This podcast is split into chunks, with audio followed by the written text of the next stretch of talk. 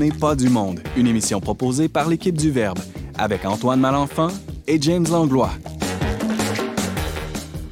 Cette semaine à l'émission, Ariane Beauferré enquête sur les nouveaux vaccins anti-COVID. James Langlois part sur les traces de l'arbre à encens et Pascal Bélanger se demande si elle va prendre sa retraite à 45 ans.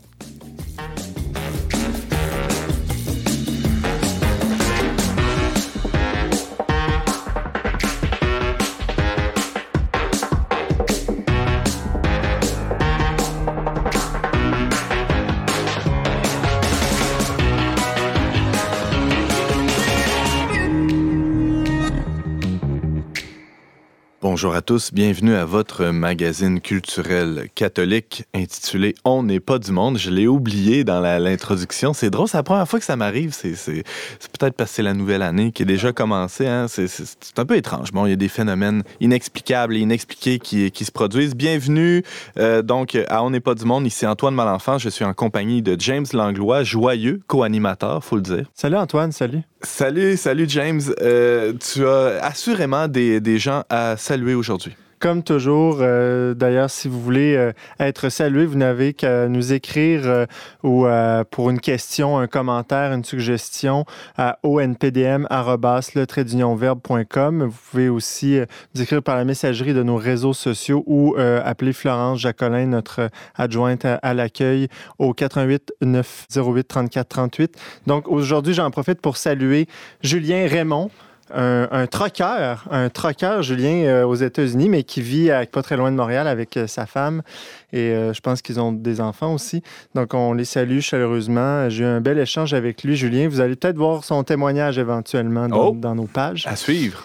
Oui, puis euh, d'ailleurs, on parle de, de, je viens de parler de nos pages. Ceux qui ceux qui ne savent pas, ben, on, on produit aussi un magazine, euh, des, des, des, publications papier. On a aussi un site web avec euh, des articles. Si jamais vous voulez recevoir le magazine à la maison. Comment on fait, James? C'est gratuit. Bien évidemment, j'ai déjà donné un numéro de téléphone avant, là, mais vous pouvez aller sur notre site web, le Vous pouvez vous abonner en ligne ou sinon, comme je le disais, en appelant Florence au 88 908 34 38. Mais c'est formidable tout ça. On reçoit aussi à l'émission aujourd'hui Pascal Bélanger, que vous entendez rire. Oui. Salut Pascal. T'es de bonne humeur, visiblement. Oui, oui, je vais vous parler d'un sujet chaud aujourd'hui. Ouais, ben tu vas nous parler d'argent. C'est un peu bizarre parce que tu sors de ta zone de confort. D'habitude, tu nous parles de nutrition, ces trucs-là, des trucs naturels. Et là, euh, tu es dans les choses sales, hein, l'argent. C'est 2021, écoute. Tout est possible. exact. Mais avant d'entendre Pascal et James euh, avec leur chronique, on va aller rejoindre Ariane qui nous a préparé un topo sur le vaccin anti-COVID.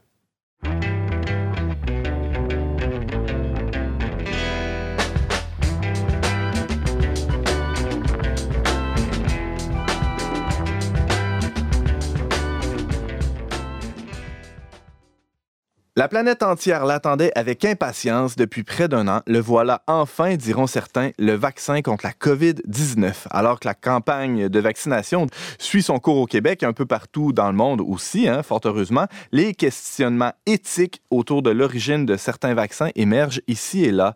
Biologiste de formation et éthicienne de passion, on pourrait dire, la chroniqueuse Ariane Beauferré est avec nous pour faire le point. Salut Ariane. Salut Antoine. Tu vas euh, nous démêler un peu là parce que, euh, bon, d'abord, il y a plusieurs sortes de vaccins qui existent en général, mais aussi il y a plusieurs sortes, plusieurs marques aussi, plusieurs compagnies qui sont euh, penchées sur le, le cas qui nous intéresse le plus ces temps-ci, c'est-à-dire la COVID-19. Ariane, en général, comment ça fonctionne un vaccin pour contrer un virus? Alors, ben, les virus, comme ils sont insensibles à de nombreux traitements, par exemple, on ne peut pas les traiter avec des antibiotiques, comme par exemple euh, quand on est malade avec une bactérie. Donc, la seule façon vraiment efficace de combattre les infections virales, ça va être la vaccination. Et la vaccination, en fait, c'est s'exposer à des protéines du virus. Généralement, c'est les protéines qui se trouvent à la surface de l'enveloppe du virus. Cette enveloppe-là, on l'appelle la capside. Parce que le virus, c'est un organisme semi-vivant. Il n'est pas cellulaire. Il vit dans une enveloppe et il lui faut un hôte pour se multiplier. C'est ça le principe. Et donc, à partir du moment où notre corps a été en contact avec son enveloppe et le reconnaît, on produit des anticorps. Et ces anticorps, ben, dès qu'il y a une infection virale, vont déclencher une euh, réaction immunitaire qui va détruire le virus avant qu'il rentre dans nos, cellules. Hmm. Ça, c'est le fonctionnement euh, général d'un vaccin. On, introduit, on pourrait dire, euh, une protéine de virus dans, dans le corps d'une personne. Mais là, comment ça fonctionne pour la COVID-19 en particulier? Alors, pour la COVID-19, on a pour le Québec, parce qu'il y a de nombreux vaccins qui ont été développés de par le monde, pour le Québec, on a deux vaccins, c'est celui de Pfizer et celui de Moderna. Et ce sont des vaccins à ARN messager. Ça, c'est nouveau parce que c'était pas utilisé euh, beaucoup par le passé. Il n'y a, a, pas eu de campagne de vaccination avec des ARN messagers parce que c'est une technique récente. Hmm. Comment ça fonctionne? Est-ce que, excuse-moi, je t'interromps. Est-ce que c'est ce qui fait que le développement du vaccin a pu être plus rapide cette fois-ci, cette nouvelle technologie Ça l'explique en partie. Ça l'explique en partie. L'autre euh, chose qui explique que le vaccin a été produit aussi vite, c'est parce que toutes les phases pour la production d'un vaccin, plutôt d'être faites phase 1, puis phase 2, puis phase 3, les compagnies pharmaceutiques ont fait toutes les phases en même temps. Hmm. Ce qui est très coûteux parce que si la phase 1 ne fonctionne pas et qu'on est en train de financer déjà les phases 2 et phase 3, on a perdu de l'argent. Hmm. On a hmm. tout perdu. Mais comme on voulait rapidement un vaccin, ils ont fait toutes les phases en même temps. Revenons à l'ARN messager. Qu'est-ce que c'est euh, un ARN messager? Alors, l'ARN messager, c'est du matériel génétique. Euh, ARN, on pense aussi, ça ressemble beaucoup à ADN. Bah ouais. Euh, notre ADN, c'est notre matériel génétique à nous. Les virus ont parfois de l'ADN, parfois de l'ARN. L'ARN messager, en fait, c'est un manuel d'instruction qui est dans nos cellules. Notre ADN, il est tellement précieux qu'il est dans un noyau et euh, il n'est pas lu directement. Quand on a besoin d'une instruction de, ce grand livre en fait qui contient toutes les informations pour euh, euh, faire les tissus, pour créer les hormones, les enzymes, on copie une petite partie de notre ADN et cette copie, c'est l'ARN messager. Mhm. L'ARN messager sort du noyau et il est lu par nos cellules et cette lecture produit des protéines. Et là, quand on s'injecte finalement avec le vaccin un ARN messager viral, cet ARN messager va rentrer dans nos cellules, pas dans le noyau, juste dans les cellules. Il est lu par toute notre machinerie pour produire la protéine virale. La protéine virale, ensuite, elle sort de la cellule et elle est reconnue par notre système immunitaire qui produit des globules blancs extrêmement spécifiques qui reconnaissent cette protéine. Et si jamais un virus de la COVID-19, donc le coronavirus SRAS-CoV-2, rentre dans notre corps, il va tout de suite être reconnu par notre système immunitaire et détruit. Donc, au lieu de donner un vaccin qui contient la protéine elle-même du virus, ce qu'on a donné à notre corps, euh, si on a été vacciné, c'est la recette de cette protéine-là. C'est ça? Exactement. Mhm. C'est la recette, le manuel d'instruction. Ouais. OK. Là, évidemment, ça, souligne plein de, plein de questions, ça, parce que tu le dis, l'ARN, l'ADN, tout ça, c'est très proche, c'est très précieux aussi, le code génétique de, de quelqu'un. Ça soulève des questionnements éthiques assez aigus. Est-ce qu'il y en a justement des, enjeux éthiques propres à, cette technologie-là de, l'ARN euh, messager? Oui, il y en a parce que euh, c'est il y a beaucoup de personnes, dès qu'ils voient que c'est du matériel génétique, vont penser par exemple, est-ce que ça va modifier ma génétique? Mais là, non. Comme c'est un, ARN messager, il rentre pas dans notre noyau, il modifie pas notre code génétique, et en plus, il est détruit par la suite. Euh, L'ARN messager, on va pas produire en continu pendant des années la protéine virale. On la produit une fois lors de la première injection, et souvent, les, vaccins, c'est deux injections pour qu'on batte la Covid-19. Donc, une deuxième fois, on va encore produire la protéine et après, c'est fini. Euh, le manuel d'instruction, il est détruit dans nos cellules par la suite. Donc, ça, c'est l'un des premiers enjeux euh, qu'on peut avoir. Euh, mais en même temps, c'est une, technique qui est parfois plus rapide, plus facile à réaliser, parce que quand on veut produire des protéines directement ou des virus qui sont inactivés pour des vaccins, ça peut être plus long, plus coûteux, plus difficile. Et aussi, souvent, ces techniques-là vont nécessiter l'utilisation de cellules humaines, de cellules qui ont été cultivées et à partir de cellules de fœtus avortés notamment. Ça hmm. peut arriver. Alors ça, c'est l'un des gros, gros enjeux éthiques. ben ouais, vraiment, c'est pas, un, pas un détail. Évidemment, euh, la, la, la question euh, euh, sous-jacente, c'est est-ce que Pfizer et Moderna, les deux vaccins qui, qui, circulent déjà présentement au Québec, font partie des vaccins qui ont eu recours pour leur développement à, à des cellules de, de fœtus avortés? Alors, oui et non. dans le sens que pour produire l'ARN messager qui est contenu dans les vaccins, on n'a pas besoin de cellules humaines. Il, cet ARN, il est produit sur un substrat artificiel. On n'a même pas besoin de cellules animales. Il y a d'autres vaccins, par exemple, qui, utilisent des cellules d'embryon de poulet, euh, des cellules d'embryon de singe, euh, des cellules de levure, euh, différentes cellules possibles. Euh, par exemple, on peut penser à, aux vaccins contre la polio, euh, contre la rougeole. Euh, la grippe aussi, ça c'est les cellules d'œufs de poulet. Mais dans le cas de de, des vaccins de Pfizer et Moderna, non, il est produit sur un, substrat artificiel. Donc si vous recevez le vaccin, il n'y a pas eu de cellules fétales qui, ont été utilisées. Il faut aussi préciser que ce ne sont pas des cellules qui sont prélevées directement sur un fœtus. Ce sont deux, trois fœtus qui ont été avortés dans les années 70 et 80 sur lesquels on a prélevé une cellule. Et cette cellule, ça fait des décennies en fait qu'elle est cultivée en laboratoire. Mmh. Ça, c'est important de le mentionner parce que parfois, euh, on peut avoir l'impression que bah, y a plein de fœtus avortés qui sont utilisés, mais non, c'est Il y a toute une industrie derrière ça. Ouais, c'est ça. Mais par contre, dans les tests, pour vérifier que le vaccin fonctionnait, pour vérifier que quand on, on s'injecte de l'ARN messager dans une cellule, ça produit bel et bien la protéine et la protéine en question, c'est celle de, l'enveloppe justement du virus, ben là, il y a eu utilisation effectivement de cellules, de lignées de cellules d'origine fétale. Donc, dans le processus de, contrôle pour s'assurer de l'efficacité du vaccin, là, euh, indirectement, finalement, on, se retrouve à en utiliser, c'est ça? Oui, il y a eu une instrumentalisation mhm. à, ce moment-là dans les tests. Et j'imagine que, que l'Église catholique s'est prononcée sur, sur l'aspect moral de la vaccination euh, anti-COVID, Ariane? Oui, il y a eu. Euh, bah, L'Église, ça fait quand même longtemps qu'elle a, elle a écrit plusieurs documents, mais là, le 21 décembre dernier 2020, euh, elle a écrit une note spécifique concernant la, moralité de la vaccination contre la Covid-19. Donc vraiment très très spécifique. Et donc cette note-là, elle est disponible sur le site du Vatican. S'il y en a qui veulent, elle est très courte, la consulter.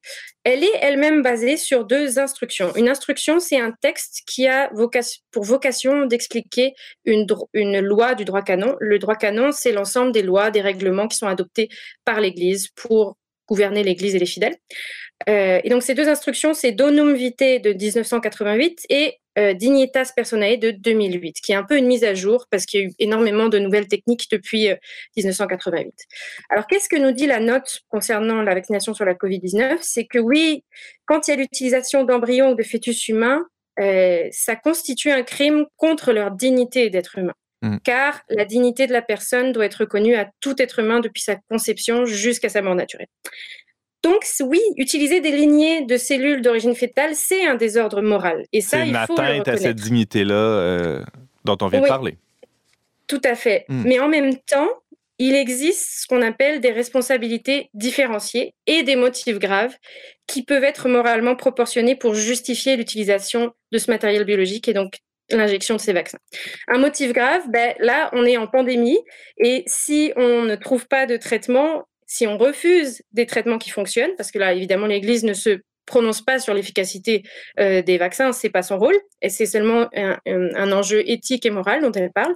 Donc, si on a un traitement et des vaccins qui fonctionnent, euh, c'est mieux de les utiliser sans sachant qu'on a une responsabilité quand même qui est différente entre quelqu'un qui choisit de se faire vacciner pour enrayer une pandémie et qui n'a pas eu son mot à dire concernant les modalités de la fabrication du vaccin hmm. par rapport à la responsabilité du chercheur, euh, du dirigeant pharmaceutique qui a choisi consciemment d'utiliser des cellules fétales alors qu'il y avait d'autres options possibles. Bien sûr. Et comme fidèle, c'est quoi notre, euh, comme simple fidèle, on pourrait dire, ça, ça peut être quoi notre devoir dans, dans cette situation-là? Ben, déjà d'exprimer notre désaccord, c'est sûr, et puis d'être capable soi-même de mettre des mots sur le fait que oui, on n'est pas en accord avec l'utilisation de ces lignées cellulaires, mhm. mais utiliser des vaccins éthiques quand c'est possible, parce qu'il y en a qui existent, il y en a une, bonne quinzaine qui ont été développés dans différents pays, mais au oh. Canada, ils ne sont pas disponibles.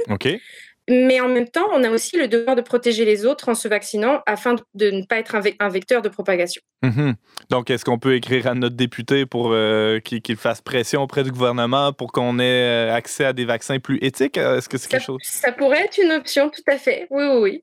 C'est parce que ça existe. Il y en a même un qui a été développé euh, au Canada. Par contre, je ne connais pas son efficacité. Mhm. Mais euh, c'est aussi une question de, de, de, de, capacité à produire aussi les doses, de, les entreposer, parce qu'il y en a qui sont euh, des vaccins qui sont entre, entreposés à moins 70 degrés Celsius. C'est pas possible partout. Donc, il y, a, y, a, beaucoup de questions différentes relatives à la vaccination. Oui. Et évidemment, ça, ça, sera à suivre parce qu'il y, aura euh, plusieurs phases, plusieurs étapes là, dans la vaccination. On le voit, ça avance euh, assez rondement, mais à petits pas, euh, cette vaccination-là qui, qui s'enligne pour être assez généralisée. Ariane, il nous reste à peine quelques minutes. Est-ce que, selon toi, quand, quand on va être tous vaccinés ou presque tous, est-ce qu'on va revenir à la normalité?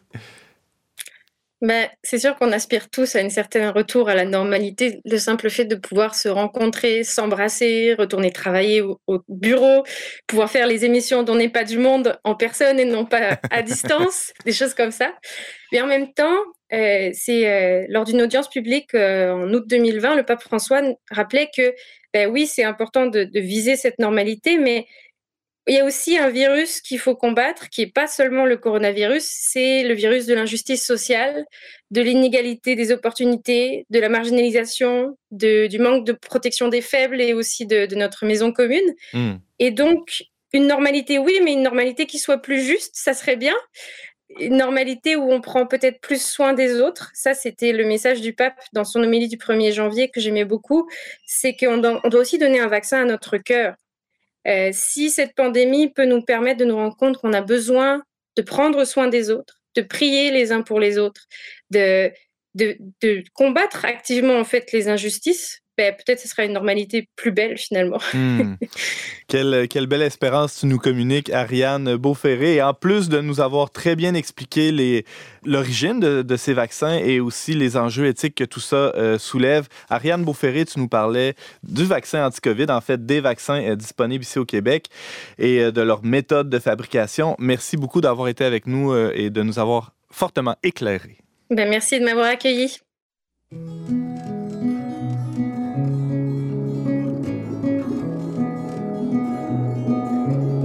They say in time it fades. Forget where you have me. Why can't I look away from the face I've seen? It on those days we spent in the park. Saw you chasing dreams down the boulevard. And I saw you're already forgiven.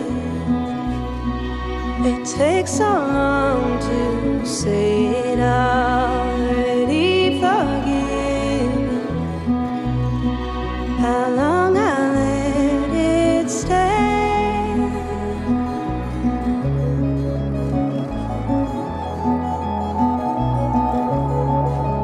Escape my name, and I don't even try.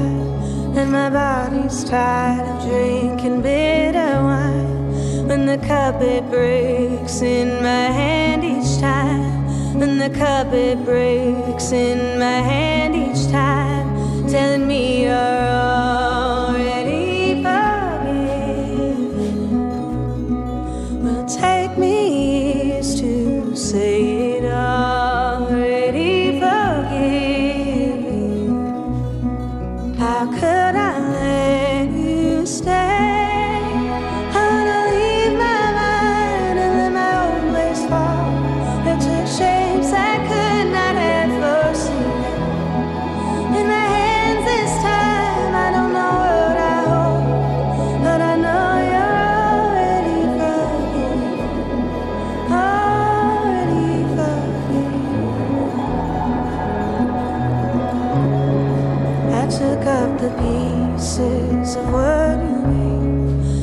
to build a fire where there was no flame. What I tried to fight in my heart in me what I tried to fight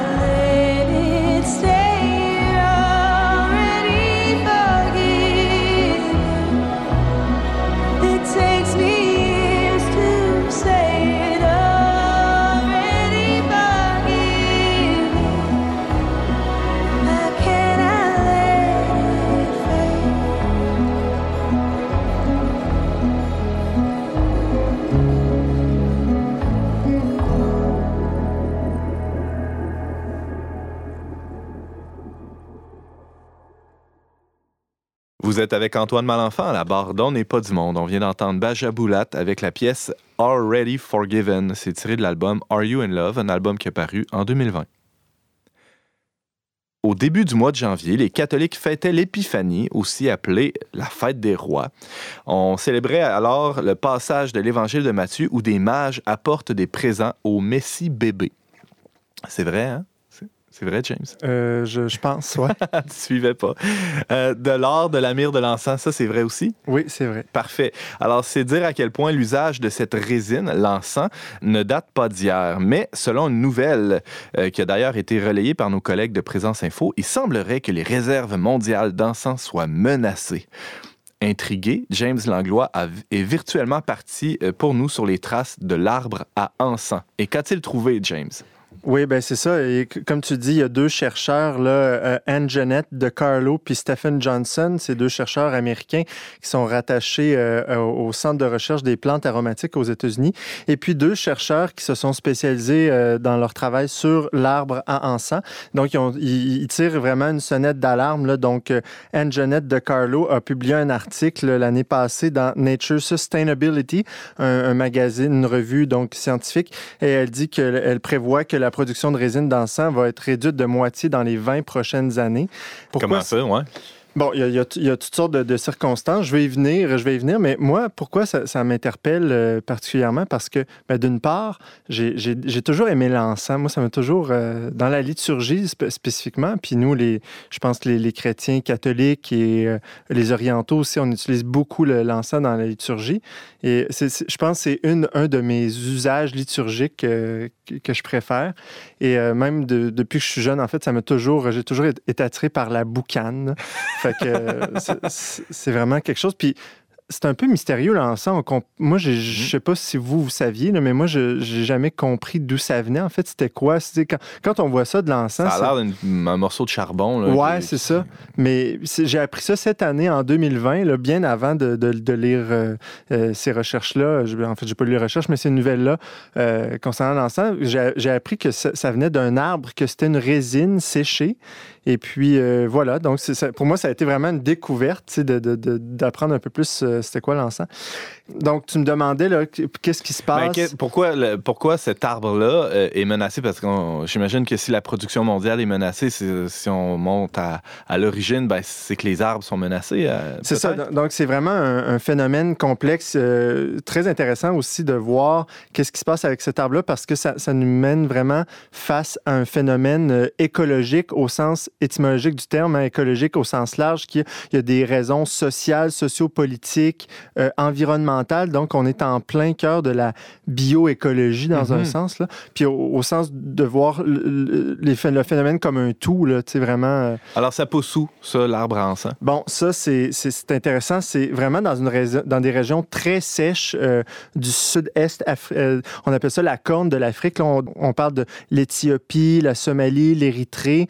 Euh, Madagascar aussi, je pense. Euh, j'ai pas vu Madagascar. Puis, euh, on parle de la péninsule arabique, qui est juste l'autre côté de, la mer. Là. Mhm. Mais donc, le Yémen, le Soudan, c'est un coin très, très, très sec, très aride. Et c'est un arbre qui est pas très beau, en fait. C'est des, des, des tout petites feuilles au, bout, mais c'est un arbre qui pousse, un, qui a l'air un peu sec, là, qui est vraiment tout croche. Là, puis, mais de cet arbre-là euh, coulent des larmes, il soigne une espèce de résine blanche qu'on fait sécher euh, au soleil. Donc, on fait une espèce d'entaille dans l'arbre. On enlève un, morceau d'écorce et là, on attend. La résine commence à sortir. On attend. Et puis là, voilà, ça sèche. On récolte ça. Puis là, après ça, il y a un triage qui se fait. Puis, Est-ce que c'est parce qu'on les entaille trop, les arbres? Que... Bon, c'est ça. Pour, pour, pour, en venir aux causes, donc je parlais, c'est un problème complexe. Il y a à la fois des problèmes au niveau du, climat, c'est-à-dire qu'il y a des mhm. sécheresses actuellement. Les changements climatiques créent beaucoup de sécheresse. Déjà que c'est un pays, comme je le disais, très chaud, très aride. Euh, la sécheresse fait en sorte qu'il y a de moins en moins de pluie. Euh, donc là, les gens ont de la difficulté à cultiver la nourriture, ont de la difficulté à se nourrir. Donc là, euh, s'ensuit un désir de vouloir cultiver davantage, étendre les terres pour essayer d'avoir plus de nourriture. Donc là, on coupe les arbres. Ensuite, ben, il y a des conflits régionaux. On sait qu'il y a un conflit politique en, Somalie, notamment, qui dure depuis 2006. Donc ça, ça amène les gens à vouloir euh, se rabattre vers d'autres sources économiques. Tu sais, ça amène de la pauvreté. Donc là, les gens, normalement, la culture de l'encens est un des, un des facteurs de, richesse économique qui, qui, qui, vient subvenir aux besoins des familles. Mais là, euh, pour toutes sortes de raisons, euh, évidemment, c'est plus difficile pour eux d'enquérir. De, Donc, puis ça les amène aussi à mal cultiver. Il y a peut-être souvent des gens qui, euh, qui essaient de s'improviser cultivateurs d'encens. Et donc là, ils font toutes sortes de... Ils font n'importe quoi, en fait, là, donc, avec l'encens. On parle de, de, des fois, euh, en fait, de, de, trop entailler les arbres. On dit mm. qu'un arbre encens, normalement, devrait avoir à peu près neuf coupures là, euh, aux deux ans. Là, on parle... ils ont trouvé des, des, des, arbres qui avaient plus de 50 euh, coupures et même très rarement des arbres qui en avaient 120. Euh, donc, l'arbre n'est pas capable de se régénérer aussi.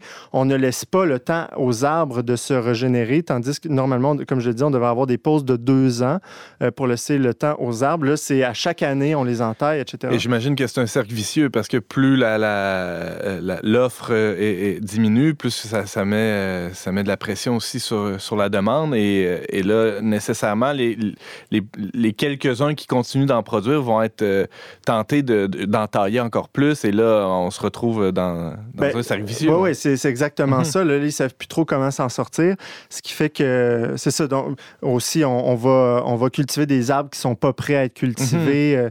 euh, comme je dis, plus, ça, comme tu viens de soulever, ça, ça amène vraiment tout tout son lot de conséquences socio-économiques dans la région. C'est un vrai enjeu parce que c'est quand même pas mal utilisé, dans, mais pas juste, pas juste chez les catholiques, ça, ça, a plusieurs usages, euh, l'encens, que ce soit euh, ben, spirituel et, et, médicinaux aussi, James. Oui, oui, ben, comme je le disais, c'est une des plus anciennes marchandises là, commercialisées dans le monde. On parle de, depuis au moins 5000 ans. Hein? Et euh, c'est pas pour rien hein, que, les, euh, que les mages que les, ont emmené ça à l'enfant Jésus parce que souvent, on fait la blague on dit est-ce que l'enfant, la Sainte Famille avait vraiment besoin d'or, d'encens et de myrrhe? Ça a été mieux une, boîte de couches puis ben, euh, un biberon. Là. Exact. Ouais, ouais. Mais il faut savoir que euh, justement, l'encens et euh, la myrrhe, qui sont deux arbres de, de, de, la même famille, en fait, ont des propriétés curatives très fortes. Donc, ça faisait vraiment partie de la pharmacie de l'époque. Et à forte raison, si les mages savaient que, que le c'était pas n'importe quel enfant qui naissait, ben, ils voulaient, ils voulaient absolument qu'il soit en santé. Donc, euh, ils ont donné euh, de l'encens justement parce que l'encens a des propriétés, je dirais, euh, anti-vieillissement. on parle même qu'elle pourrait détruire des cellules cancéreuses, des propriétés anti-inflammatoires. On l'utilise aujourd'hui contre l'arthrite. c'est une, une l'acide en fait de l'arbre qui est un composé de la résine qui donne cet effet anti-arthritique. donc, on parlait des causes un peu précédemment, mais il faut savoir aussi qu'il y a une demande mondiale qui est grandissante par rapport à l'encens à cause de ces propriétés-là. Mm. Donc, donc, euh, euh, les, compagnies d'huile essentielle, les compagnies de parfums, euh, tout ce qui utilise l'aromathérapie, les cosmétiques, donc cherchent à utiliser l'encens pour leurs produits et pas toujours de manière très éthique. Donc, il y il y a une question d'approvisionnement qui est en jeu. Donc, la demande mondiale a augmenté avec les problèmes que je mentionnais précédemment. Ça crée vraiment trop d'engouement, puis il y a un problème là, qui va causer éventuellement, euh, comme on le disait, euh, une, une, pénurie d'encens. Donc, c'est pas juste la faute euh, du bedeau de la paroisse là, qui a fait une trop grosse commande d'encens mmh. la semaine passée, c'est beaucoup plus large que ça. Oui, puis il faut savoir aussi que quand on regarde, en fait, dans les, euh, dans les églises, euh, l'encens qui est utilisé, il y, y, a des exceptions, évidemment, là, mais on utilise une forme d'encens frelaté qui est qui sent pas tellement bon. C'est pour ça que souvent les gens n'aiment pas ça parce que ça pue.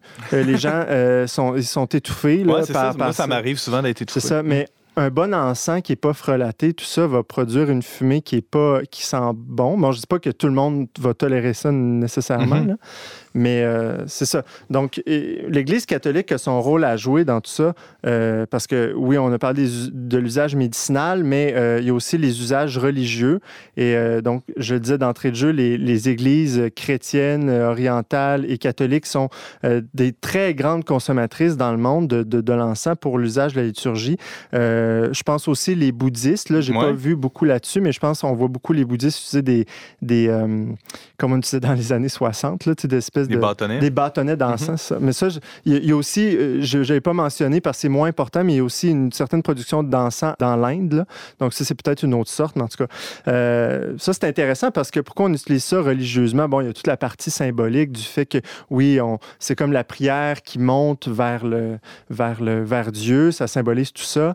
Mais euh, il y a des, des chercheurs de l'Université John Hopkins et l'Université hébraïque de Jérusalem qui ont découvert que l'encens activait certains canaux dans le cerveau qui pouvaient soulager l'anxiété ou la dépression.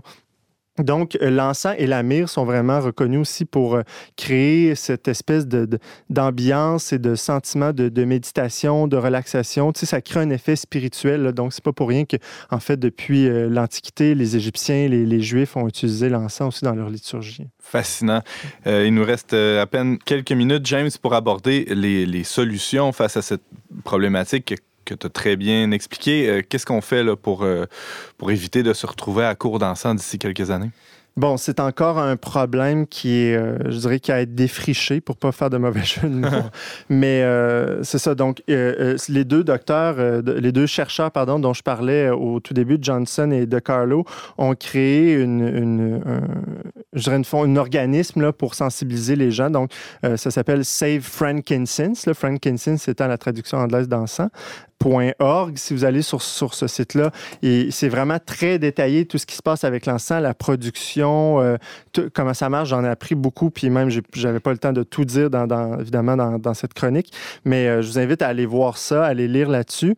Puis euh, eux essaient de, mettre en branle justement des, ben, déjà dans les communautés locales, ils, aident les, communautés à, promouvoir de meilleures pratiques d'agriculture, à essayer d'intervenir vraiment sur le terrain pour cibler les arbres, euh, cibler les arbres qui, qui fonctionnent bien, essayer d'en cultiver davantage, etc. Donc, euh, puis il essaie aussi de, de- de mettre en place des, des sources d'approvisionnement éthiques de l'encens. Et euh, d'ailleurs, une de ces chercheuses, ben, la chercheuse de euh, Anne-Jeannette de Carlo, elle, qui est catholique, exhortait euh, d'une certaine manière dans ses entrevues, parce qu'elle a donné des entrevues qui sont sorties juste avant Noël, justement, à, à ce sujet-là. Et elle exhortait vraiment un peu l'Église catholique, notamment, à, à essayer de, de, de, de mettre en place, là, de, de s'informer davantage sur l'approvisionnement, parce que c'est un peu mystérieux. Tu sais, l'encens, on achète ça dans les procures ecclésiastiques ou, je sais pas, ça arrive dans notre sacristie, on sait pas trop d'où ça vient, puis tu sais, ça vient de, justement de ces pays-là, mais de faire toute la traçabilité ouais, c'est ça, il y a tout l'enjeu de la traçabilité ça, qui, donc, vient aider. ouais. de s'assurer non seulement que les, euh, ça vient de, de- de- d'endroits où la culture se fait conforme à ce que l'arbre encens a, a besoin, mais aussi que les, les travailleurs soient bien payés pour pas que les, les travailleurs, euh, justement, cherchent d'autres moyens et de subsistance plus rapides et euh, tombent dans ce cercle vicieux dont on parlait précédemment. Mhm. Donc, une responsabilité euh, assez partagée, finalement, euh, qui risque d'en interpeller plus d'un, euh, j'espère, en tout cas, parmi nos auditeurs, peut-être, qui sait. Euh, Oui, c'est, un travail, c'est vraiment pas évident parce que, comme je le dis, c'est encore en fondation, tout ça, Mhm. là, mais je pense que c'est comme, tu sais, ce travail-là, c'est fait dans, déjà dans l'alimentaire avec le café, avec Ouais. le sucre, tout ça. Donc, Le poisson. euh, ouais, c'est ça. Donc, euh, Pourquoi pas? Pourquoi pas? Bon, ben, c'est euh, c'est fort intéressant, James Langlois. Tu nous, euh, informais, disons-le comme ça, sur, euh, l'enjeu de, la disparition prochaine, en tout cas, si rien n'est fait, de, l'arbre à encens et des, enjeux éthiques liés au travail, à la culture de, de ce végétal qui a bien des usages médicinaux et spirituels. Merci, James.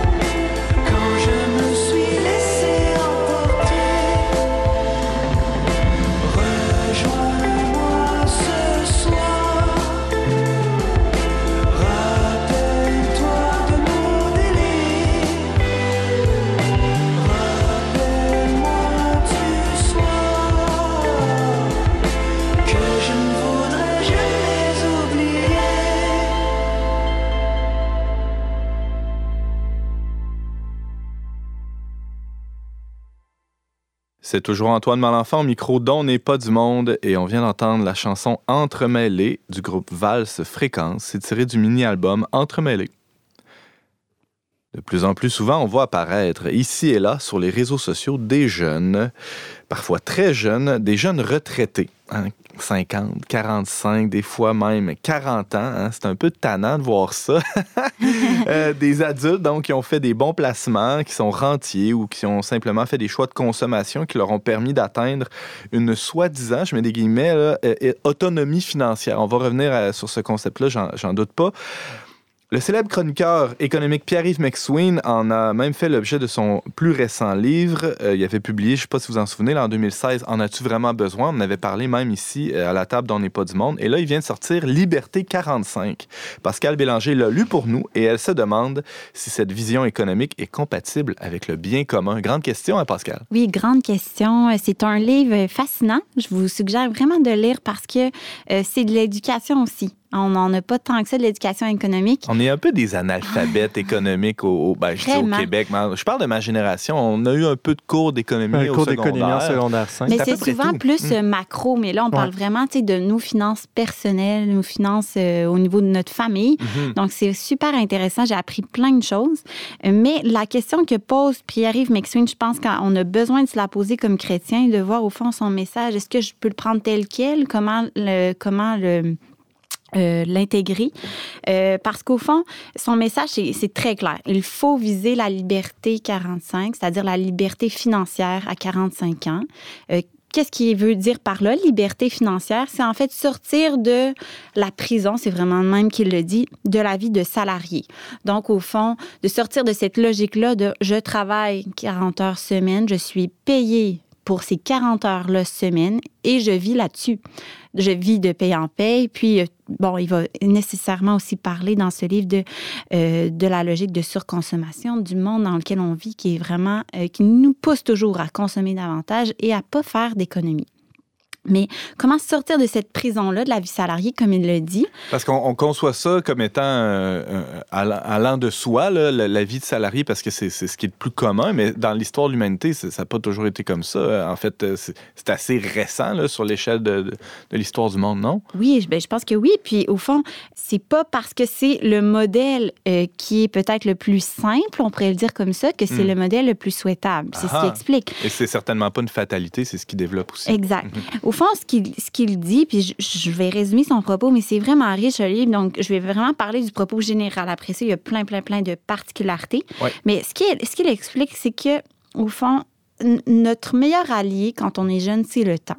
C'est-à-dire que plus je, euh, je- je commence à épargner et à investir jeune, plus je vais euh, je vais avoir un- une bonne pile là, à 60 ans. Au fond, c- ce qui explique, c'est que euh, la, la- la quinzaine ou même la vingtaine, entre 20 et 40 ans, c'est le meilleur moment pour investir. Parce que le dollar que, que tu dépenses à 20 ans va valoir 7 dollars quand tu vas avoir 60 ans. Donc, au fond, le, le dollar que je dépense quand je suis jeune a plus de valeur que ce que je perçois. C'est pas une pièce pour une pièce. C'est une pièce pour peut-être 7 dollars. Fait que quand on multiplie, par exemple, si j'avais un revenu de 20 000 dollars quand j'avais 20 ans, de 40 000 dollars, mais là, ça commence à faire beaucoup, beaucoup de euh, pognon quand j'ai 60. Donc, ce qu'il dit, au fond, c'est que c'est le moment pour augmenter ta valeur pour pas travailler au salaire minimum. Donc, quand tu as 20 ans, c'est le moment d'essayer d'aller te chercher du perfectionnement, de, de te démarquer dans le milieu du travail pour aller ensuite épargner, pour ensuite placer cet argent-là, investir. Donc, il y a- il y, a plusieurs façons d'investir. Et là, tu peux vraiment te ramasser à- au fil des ans, si on parle de 5 000 par année, 10 000 par année, et là, ça monte, ça monte de façon exponentielle. Mais là, ça finit qu'à 45 ans, des fois, tu n'as plus besoin de travailler ou tu peux travailler pour le plaisir. Tu sors de cette logique-là de j'ai absolument besoin de mon salaire annuel pour Mhm. vivre parce que tes investissements travaillent à ta place. C'est vraiment ça son point. Euh, donc, au fond, il dit c'est pas le temps de faire des folies entre 20 et 40 ans. C'est pas le temps de, de, travailler pour aller dans le sud, de se payer des chars neufs, de, de vraiment vivre une vie de luxe. C'est plutôt le temps de vivre sobrement pour ensuite avoir une liberté de faire un peu ce qu'on veut avec son argent. Bon, on comprend les, les avantages euh, de, de, de, vivre sobrement, tu viens de le dire. On comprend aussi que, euh, que de travailler fort quand on est jeune, au moment où on a pas mal d'énergie aussi, ça, ça, peut être Oui. bénéfique hein, à bien des égards. Mais euh, est-ce qu'il n'y a pas là-dedans une espèce de, de vision de, de faire de l'argent pour l'argent? Tu sais, euh, Ouais. Je sais pas si tu vois ce que je veux dire. Dans, dans ce livre de Pierre-Yves McSween, euh, Liberté 45, Pascal Ouais. Bélanger. Bien, ça me, ça me dérange un peu, effectivement, dans ce livre. C'est sûr que je pense que Pierre McSween ne parle pas de toutes, toutes, toutes ces raisons euh, personnelles et profondes Mhm. derrière tout ça, parce qu'il bon, il en aborde un peu certaines là, par rapport à, à la logique de redonner à ses enfants et à ses petits-enfants, donc de, Ah ouais. de ramasser de l'argent pour les générations futures, ce qui est louable, je pense, d'investir dans les ré... euh, le, le régime d'épargne études. Ouais. Euh, mais aussi, c'est le, le but un peu de, de Pierre Messier, c'est d'être le plus riche possible dans un certain sens hein, pour, pour pouvoir après ça faire ce que tu veux. C'est là que ça me dérange un peu parce que euh, l'Église catholique nous, nous, nous met en garde de ça. Je lisais euh, la doctrine sociale de l'Église par rapport à la vie économique. Il y a un chapitre entier là-dessus dans le compendium qui parle vraiment de, au fond, euh, de l'éthique derrière tout ça, de ce qu'on doit chercher comme, comme chrétien. Puis, c'est clair, c'est écrit noir sur blanc que l'accumulation de richesses euh, désirée pour elle-même est, est mauvaise, ne doit pas être cherchée euh, par, par, par le chrétien. Pourquoi? Pour, parce qu'en fait, toute forme d'accumulation est due et nécessairement euh, un, un manque pour ton prochain. Et donc, Mm. en fait, il s'agit là, de voir, au fond, c'est quoi tes raisons? Si, si tu lis euh, Liberté 45 puis tu as envie, au fond, de, de vivre différemment, peut-être d'épargner plus et tout, ben moi, c'est ce que ça m'a fait comme, comme effet. Je trouve que c'est bien, mais au fond, de- d'engranger pour le simple plaisir de voir ses épargnes monter, ses investissements euh, monter en flèche, là, c'est là que je pense euh, il faut se poser des questions parce que l'Église le dit de façon très claire, comme je disais, les, les richesses appartiennent à certaines personnes, mais pour qu'elles soient ensuite justement partagées. Donc, on a vraiment un rôle. Si, par exemple, on a réussi à tirer notre épingle du jeu dans le monde dans lequel on vit, puis à accumuler plusieurs richesses, à ensuite les distribuer, on peut pas les Il y a un laisser immense là. devoir qui vient avec ce- cette, cette Avec les- richesse-là. Ouais. Exactement. Puis, au fond, que la, la- je le dis un peu, mais j'aime bien utiliser les mots là, de, la, de, de, de de l'Église. La pure accumulation, même si elle se faisait en vue du bien commun, on écrit, n'est pas une condition suffisante pour la réalisation d'un authentique bonheur humain. Hmm. Ah, donc, c'est pas, euh, c'est pas parce que euh, euh, je vais avoir la liberté 45 que je vais être, je vais être heureux. Euh, donc, c'est pas, c'est pas le but de notre vie. Donc, c'est tout là un peu l'enjeu, je pense. Donc, de chercher à sortir du, euh, de la logique d'endettement, c'est très bien, mais après ça, c'est quoi ma, ma- le but de ma vie? Ah, James Langlois. Je dirais qu'il y a comme euh, un danger. Enfin, c'est vraiment une, une question de vertu et d'équilibre dans tout ça, mais à la fois, oui, de, de travailler, de prendre ses responsabilités financières, justement, pour penser à l'avenir et tout. Puis d'un autre, pour- d'un autre côté, tu sais, il y a l'aspect de profiter du temps qui passe, parce que je prends un exemple bien concret, mais si pendant 20, 30 ans ou 40 ans de ta vie, tu ne fais que travailler et économiser ton argent, puis tout ce temps-là, euh, parce, que tu- parce que tu te dis, ah, ben plus tard, après, quand je vais être rendu à 45 ans et plus, mais tout ce temps-là, tu sors pas dans les restaurants avec tes amis, euh, tu tu fais pas Mhm. plaisir à tes amis, tu leur achètes rien, ou tu sais, peut-être un peu intense ce que je dis, mais quand même, mais au final, en pensant que tout ça va être résorbé à 45 ans, puis là, à 35 ans ou à 40 ans, tu meurs, puis tu as passé à côté de tout le reste. Ben, Pierre-Yves McSween répond à cet à cette, euh, Ah ouais? euh, argument-là. Au fond, il dit que euh, c'est pas d'être cheap, d'être euh, d'être euh, Économe. ou, euh, économe. ou C'est vraiment une question de mettre son argent aux bonnes places. Donc, Mm. tu sais, lui, il va payer la facture au resto, tu sais, il n'y a pas de problème. Mais par contre, euh, pour lui, c'est vraiment, euh, c'est vraiment idiot d'acheter un char neuf. euh, Sorry. Ou, tu sais, des choses comme ça. Donc, pour lui, c'est vraiment... Puis, c'est- puis il a raison dans, dans plein, plein, plein de points. Puis je pense que c'est pour ça qu'il faut le lire. Puis ça nous confronte aussi dans plusieurs de nos choix. Mais après ça, Mm. c'est surtout qu'est-ce que je veux faire à 45 ans? Est-ce que je veux arrêter de travailler pour profiter de la vie, puis au fond, euh, euh, regarder mes amis travailler? Au fond, c'est quoi le but de tout ça? Il y, a, deux éléments que je voudrais soulever. Le, le- le premier, c'est la valeur du travail. euh, pour soi et le deuxième, la valeur du travail pour la société. Euh, Mhm. Peut-être que, euh, je ne sais pas si c'est un angle mort ou s'il l'aborde, mais le travail a une valeur euh, en lui-même. C'est comme si, avec Liberté 45, on voulait à tout prix se, se libérer Ouais. du travail. Oui, le travail salarié, je comprends que ça peut être assez Mhm. contraignant, Mhm. mais le travail, qu'il soit salarié ou, ou non, là, ou autonome, est, est sanctificateur, c'est-à-dire qu'il élève la personne, qu'il l'aide à, à- à- à- à participer à la construction du monde d'une certaine manière. Et là, ça me mène au deuxième point. Mhm. Euh, le travail est, est- est une œuvre de charité, une œuvre de justice pour le monde dans lequel on vit. On- on- il y a- il y a- il y a- de se soustraire à ça, il n'y a pas quelque chose d'irresponsable. Oui, puis ce qui me dérange dans Liberté 45, Antoine, puis je te tout à fait raison, je suis d'accord avec toi, c'est que justement, c'est ce calcul-là qui est fait, le calcul tout simplement du euh, quel travail va être le plus payant pour moi pour me sortir Assez du individualiste, Assez finalement. individualiste qui est, qui, est- qui est montré, alors qu'au fond, c'est quel travail que le Seigneur veut que je fasse, que Dieu veut que je fasse pour me permettre d'être, moi, le plus heureux, Mhm. mais ensuite d'aider le plus de personnes possible. Donc, c'est vraiment là où on n'atteint pas, je pense, on peut pas atteindre ce- cette réflexion-là dans Liberté 45. Puis nous, on doit par contre se poser cette question. Absolument. C'est James, ce que tu disais, ça, dans le fond, c'est un peu un idéal euh, bourgeois ou aristocrate là, de se libérer du travail. Puis de... Mais euh, aussi, par contre, on, on peut dire que, peut-être tu vas l'évoquer, là, mais le- l'Évangile, tout ça, nous invite quand même à, à faire fructifier ce que le Seigneur nous donne. tu sais. Donc, c'est peut-être dans ce sens-là que c'est intéressant. Oui, ben c'est ça. Je pense que la de question. quelle manière? ouais. La, la question après, c'est que- qu'est-ce que je peux faire maintenant avec mon argent? Tu Mm. sais, après avoir lu ce livre-là, et quelle, quelle décision on peut prendre comme famille? Et euh, dans le fond, c'est quand même un- une responsabilité qu'on a de bien utiliser, de bien conserver et faire fructifier euh, nos, nos biens, Mm. hein, comme la parabole des talents. Puis c'est là qu'on a tous une réflexion à faire, de pas gaspiller, euh, de pas chercher le luxe, euh, même à tout âge. Hein, c'est pas juste à- avant 45 ans. là. À mon avis, c'est même à tout âge. C'est sûr que la doctrine sociale de l'Église nous donne comme une antidote qui est merveilleuse, c'est le don. De, donner va vraiment nous, nous sortir de, cette, euh, de cet esclavage-là que peut devenir parfois euh, la recherche de richesse. Mais aussi, euh, Pierre-Yves McSween, je trouve, donnait des, des trucs après pour une famille, pour, pour qu'une famille puisse savoir un peu comment tirer, je disais, son épingle du jeu. Dans comme quoi, tout- par exemple? oui, c'est ça. Ben, en fait, tu sais, euh, quand on a des enfants, tu le sais sans doute, Antoine, on reçoit quand même des allocations. Ça arrive. Ça arrive, hein? ça peut être assez généreux. Puis ça, il en parle, hein, c'est vraiment comme le paradis fiscal euh, des familles au Canada, les, les- les allocations euh, euh, familiales.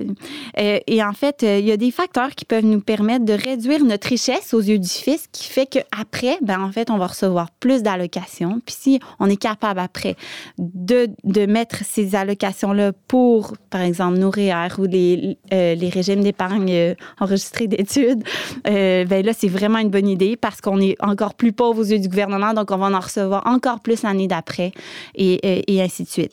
Il y a une autre façon aussi intéressante de faire. Euh, de paraître plus pauvre et donc de recevoir plus d'allocations, donc d'aider notre famille, ben en fait, c'est de, peut-être penser aux bourses universitaires. hein, les bourses universitaires, quand, on, est jeune parent puis on se cherche un travail à temps partiel, par exemple, ben les bourses universitaires nous permettent, en fait, de pas avoir de revenus en- aux yeux du fédéral. Donc, ça compte pas finalement dans, dans notre revenu. Donc, cet argent-là fait que euh, va pas réduire nos allocations, mais au contraire, on va, on va recevoir davantage. Donc, il parle de tous ces, points-là, mais il nous, aide au fond à- quand on a plusieurs obligations familiales, à mieux tirer notre épingle du jeu. Puis ça, je trouve ça intéressant. Ensuite, où on investit notre argent, bien là, c'est toute une question. Tu en as parlé, Antoine, dans, un de tes textes que j'ai beaucoup aimé, Régime de banane, euh, paru en- au printemps 2017. J'aime bien les bananes. En fait, tu sais, euh, on peut investir, mais où et comment, c'est une grande question. Je ne pourrais pas aborder tout ça aujourd'hui, mais je pense que de poser les bonnes questions à notre euh, conseiller financier à ce sujet-là, c'est hyper important de savoir à qui va faire, euh, qui va recevoir cet argent-là au final. C'est super important de, Mhm. de le savoir. Pascal Bélanger, tu nous parlais euh, du livre Liberté 45 de Pierre-Yves McSween que tu as lu et euh, globalement apprécié, on peut oui, dire. vraiment. Euh, mais aussi euh, de la doctrine sociale de l'Église qui Mhm. vient euh, donner un peu d'auteur à, à ces Que principes. j'ai aimé encore plus. Ma- Magnifique. Merci Pascal d'avoir été avec nous. Merci à toi.